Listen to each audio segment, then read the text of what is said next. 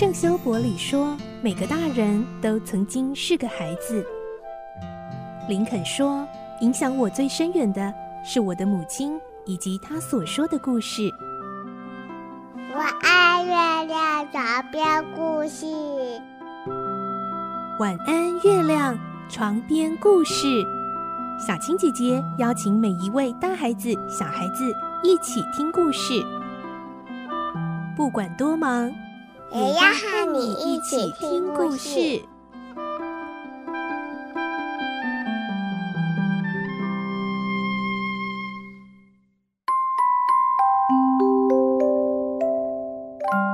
晚安，欢迎你和我们一起听故事。我是小青姐姐，我们继续来听《仲夏夜之梦》，今天是四十一集。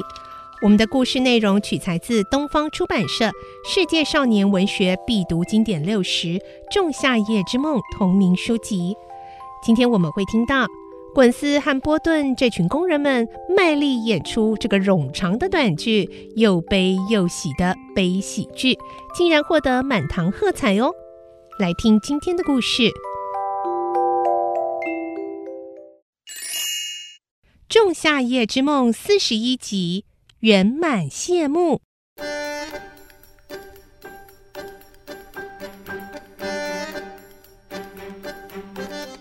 这时，弗鲁托扮演的雪丝佩登场了。他一个大老粗，穿着花绿的新麻纱衣，装扮得像个少女。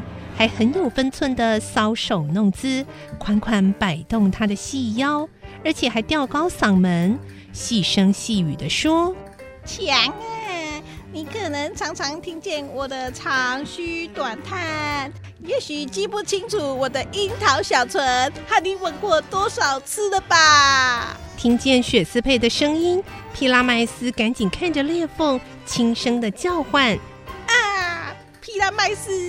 哦，请从这讨厌的墙缝给我一个吻。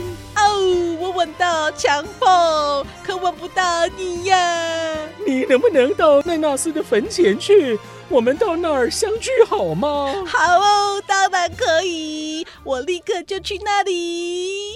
两个小情人相约好之后就退场了。接着扮演墙壁的斯诺托说。墙壁的角色到此结束。现在我要把脚退场了。看到这儿，学普留地似乎觉得很无聊，就说：“我从来没有看过比这更蠢的东西。哎 ”请再忍耐一会儿吧。他们是那么样的迈进啊！你看，哎，快，我们又有滑稽的东西可以看呢。嗯，还不就是月光和狮子啊？学普留地虽然没有多大兴趣，但是为了迪修斯，只好耐着性子继续看下去。狮子开始说话了。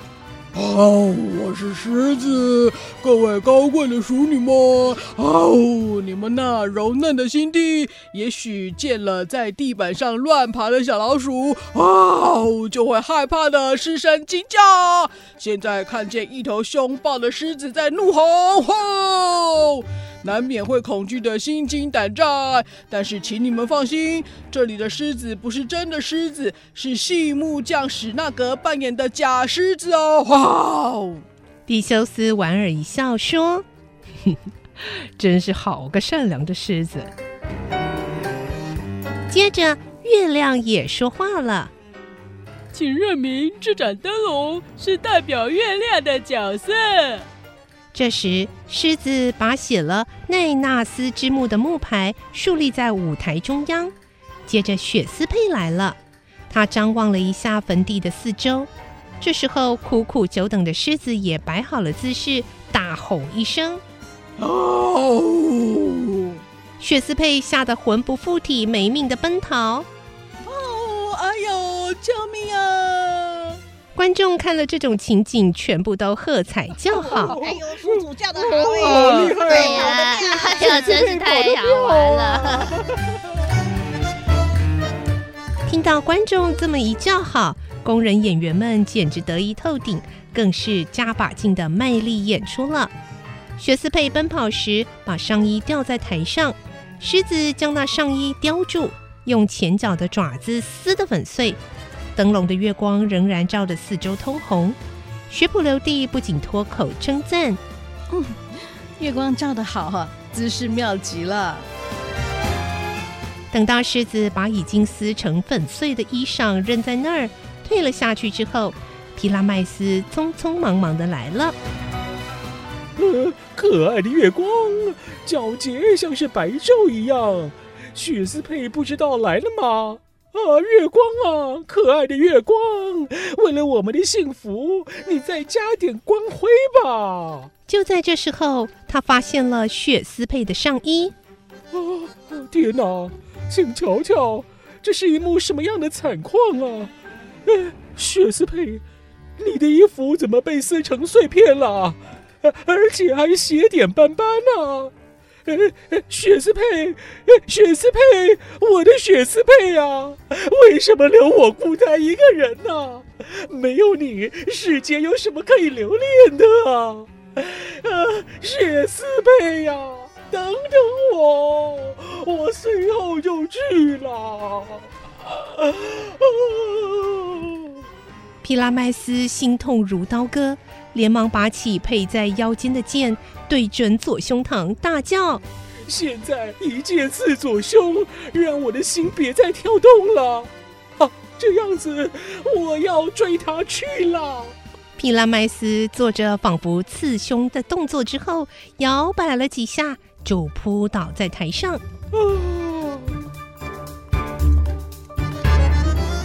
一会儿，雪丝佩出场，看见了皮拉麦斯，就说：“哎，亲爱的皮拉麦斯，睡着了吗？请醒醒，我是雪斯佩。哦，你怎么不起来？哦，也不说话。”皮拉麦斯没有反应。雪斯佩仔细一看，才知道他死了，惊声大叫：“哎呦，死了，死了！皮拉麦斯死了！天哪，这叫人难忘的眼睛，像百合花般的嘴唇，樱桃样的鼻子，花花般的脸孔。”哦哦哦哦！这一切的一切的一切的一切都不再是我的了。雪斯佩痛不欲生，想找皮拉麦斯的剑来自杀，可是找不到，只好用剑鞘来代替，做出自杀的样子。凭着这把剑，要把我胸膛刺穿。再会吧，我亲爱的朋友。雪斯佩就这样倒在皮拉麦斯的尸体上。戏演完了，工人演员们全体动员登场谢幕。迪修斯和观众们都热烈的报以掌声。演员们高兴极了，向观众频频敬礼。迪修斯这时候宣告说：“好一出悲喜剧啊！演员们，你们辛苦了。这节目实在演得不错，你们将会获得相当的奖励。”现在夜已深了，这庆祝会明日再继续举行。今晚到此结束。说完之后，就和学普留地带着愉快的心情返回寝宫去了。莱散特和黑美雅，以及蒂米屈律斯和海伦娜这两对新伉俪也跟着走了。于是，宽阔大厅里的烛光一盏盏的熄灭了，恢复了深深的宁静。